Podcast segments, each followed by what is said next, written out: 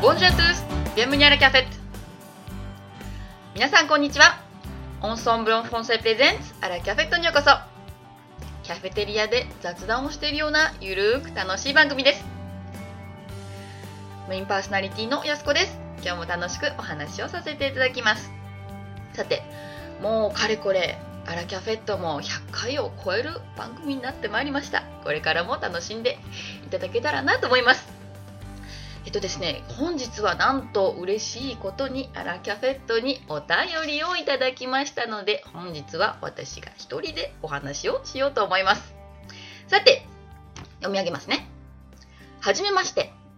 ラジオネーム IT です。こんにちは。はじめまして。昨年の4月からワーキングホリデーでフランス留学をしています。はじめは語学学校へ通っていました。フランス語も英語も全く理解できていなかったので、授業で理解できず、先生に聞いてもあやふやで、辞書を引いてもわからないなんていう時、アンサンブルにかなり助けられました。よかったです。現在は語学学校、語学学校、ごめんなさい。現在は語学学校を卒業し、WWOOF、かっこ農家で仕事の手伝いをしながら衣食住を提供してもらう制度だそうです。を利用し、フランスの小さな町を回っています。3月からはカウチサーフィングに切り替え、できればオトストップ、そうですね、ヒッチハイクをして日本へのお土産を探しながらまだ行っていない地域を回りたいと思っています。ワールドですね。かっこいいです。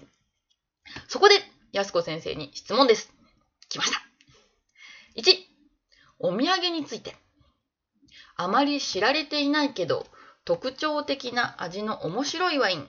有名な特産チーズ、かっこ、お土産にはコンテなどのハード系にしようと思っています。過去。またはその他面白いお菓子などおすすめがあれば教えてください。お土産にできないものでも食べ物に関しての興味は人一倍なので情報をいただけたらありがたいです。2、フランス人の食生活。フランスはマルシェが多いですよね。でもスーパーにも野菜が売っている。値段もそんなに変わらないような気がするのですが、フランス人は使い分けてるのでしょうか？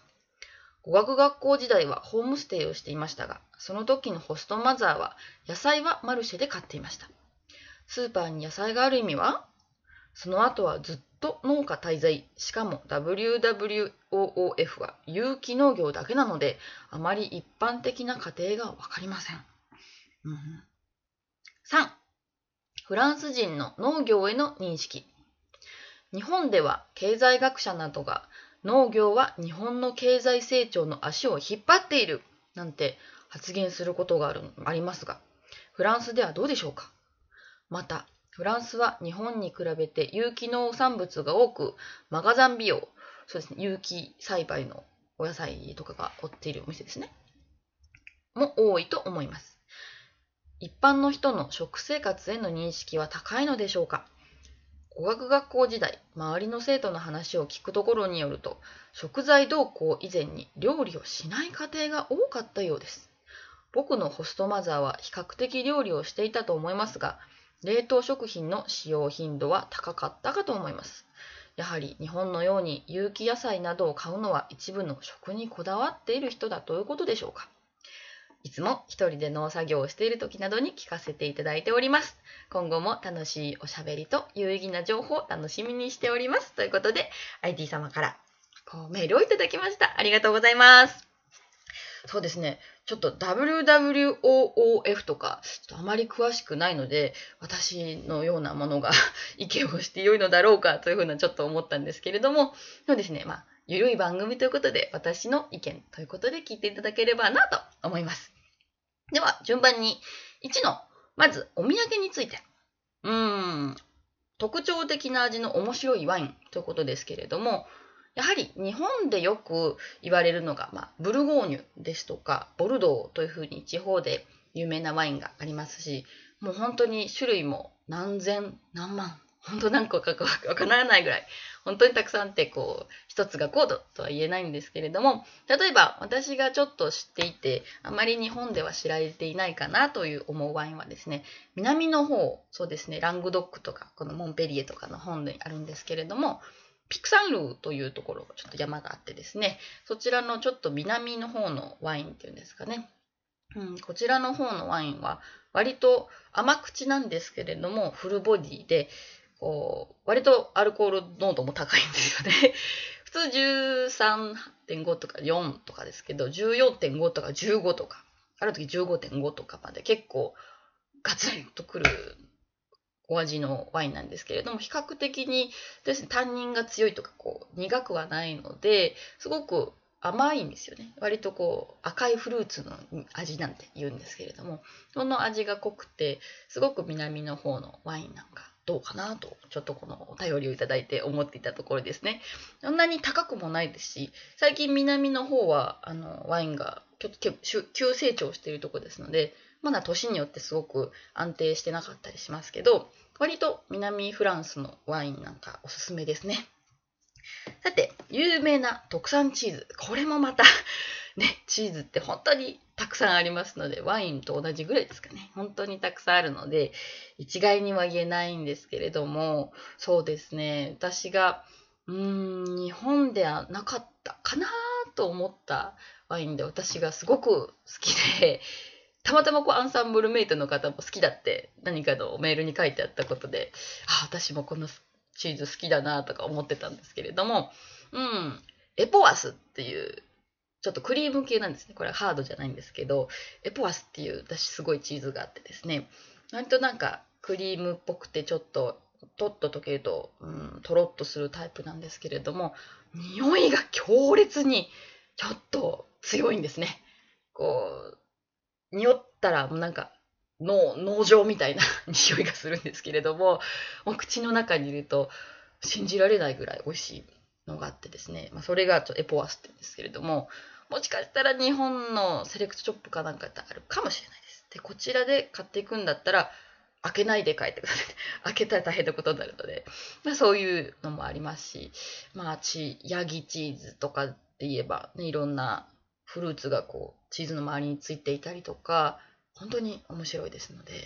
や、これも本当に私、そんなスペシャリストじゃないので、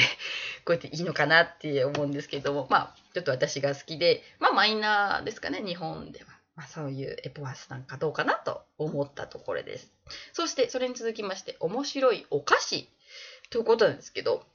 うん、お土産にしてよく面白いなと思ったお菓子はですね、うーん、まあネタになるんですけど、ミカドっていうお菓子があってですね、ミカドって日本の、ミカド？っていう感じなんですけど、うん、まあ、ポッキーの丸パクリみたいなのがあって、見た目ポッキーなんですけど、ミカドって書いてあるので、まあちょっと、なんでやねんみたいな感じで、まあちょっと、まあ、面白いと言ったら面白いかなっていう感じですけど、まああとは、まあこう、ちょっと特産品でいうお菓子でいけば、カリッソンっていうひし形のお菓子が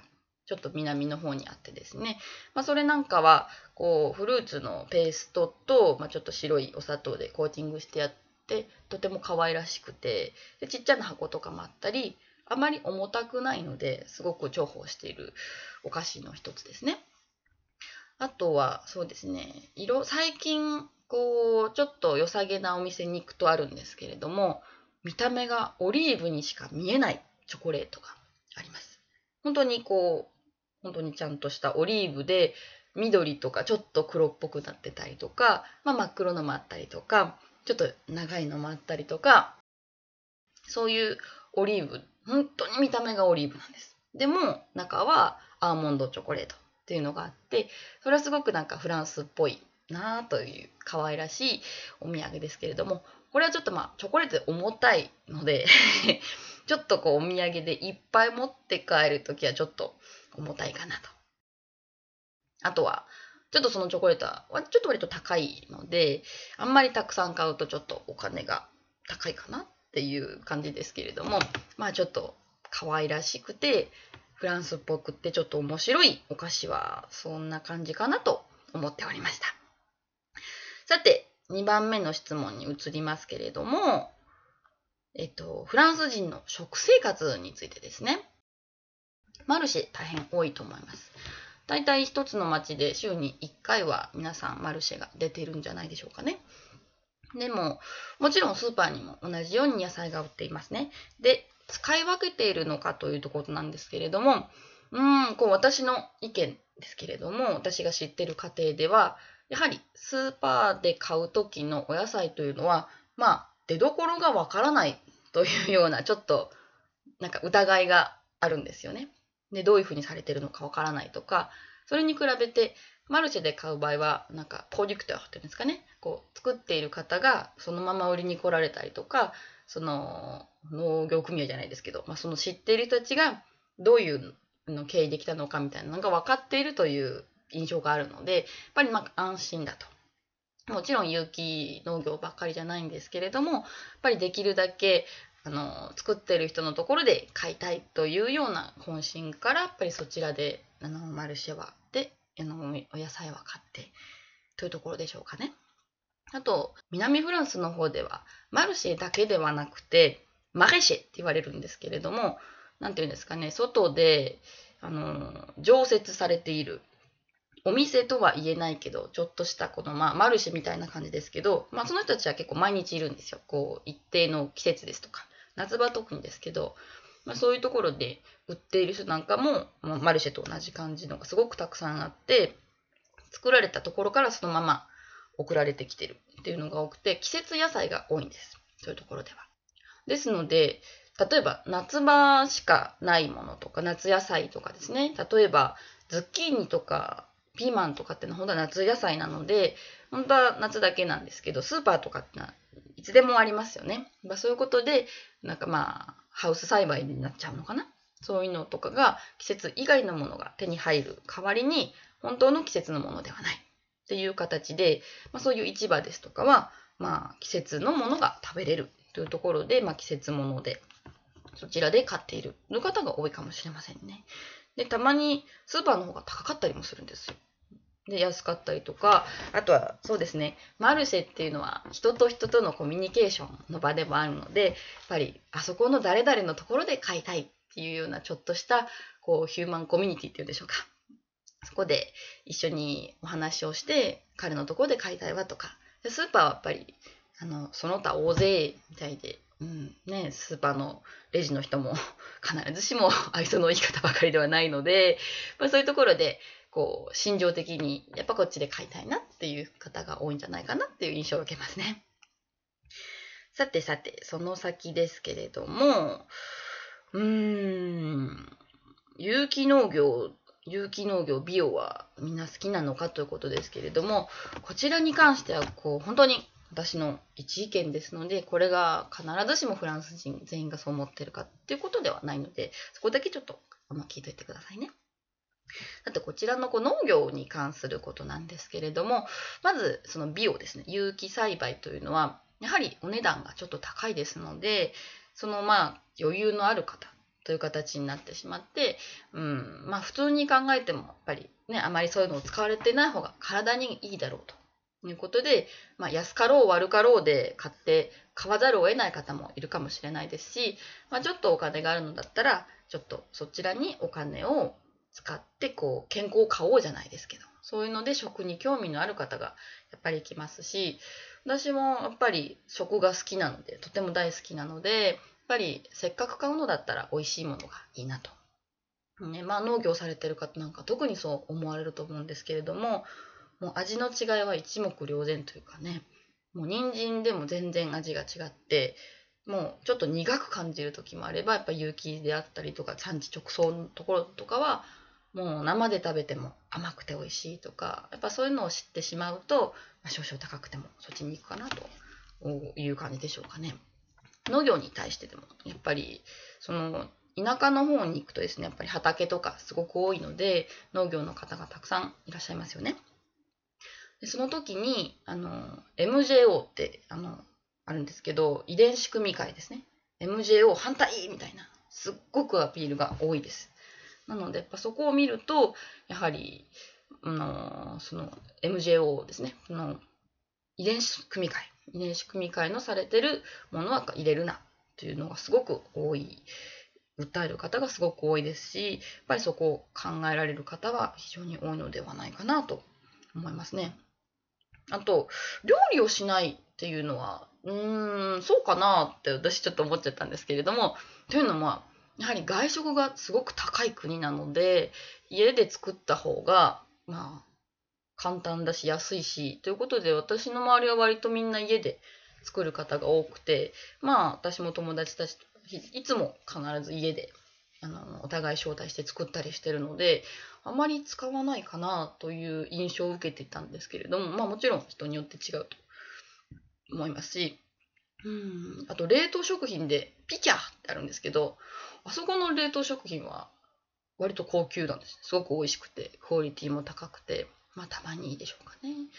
うん。やはり体のことを思えばこそやっぱ食は本当に大事だと私も思っているのでそこでやっぱりそういうふうに思う方は農業のこともすごく思うでしょうしまあいいやっていうふうに思われる方はやっぱそこで農業も、うん、どうかなって思われるのかなということも思いました。あまり私農業に詳しくないのでちゃんとね IT さんのお話についていけてるのかなとちょっと不安ですけれども。またあのそう農業中に私の雑談を聞いていただければと思います。こうやって皆さんからお返事をいただけるととても私も嬉しいですので皆さんもどしどし、えっと、私たちにメールをください。ラジオアットマークアンサンブル FR.com ですラディオアボバーズアンサンブル FR.com こちらまでメールをくださいそれでは今日は一人アラキャフェ久しぶりでちょっと緊張しましたまた聞いてくださいね。アラキャフェットを運営しているオンラインフランス語学校オンソンブロンフォンセでは、フランス語を24時間自宅で1回1500円からプロの講師に学べる学校です。あなたのペースに合わせて行われるマンツーマンによるレッスンです。無料体験レッスンも随時行っております。フランスで叶えるあなたの夢、応援します。それでは、アビアントオブア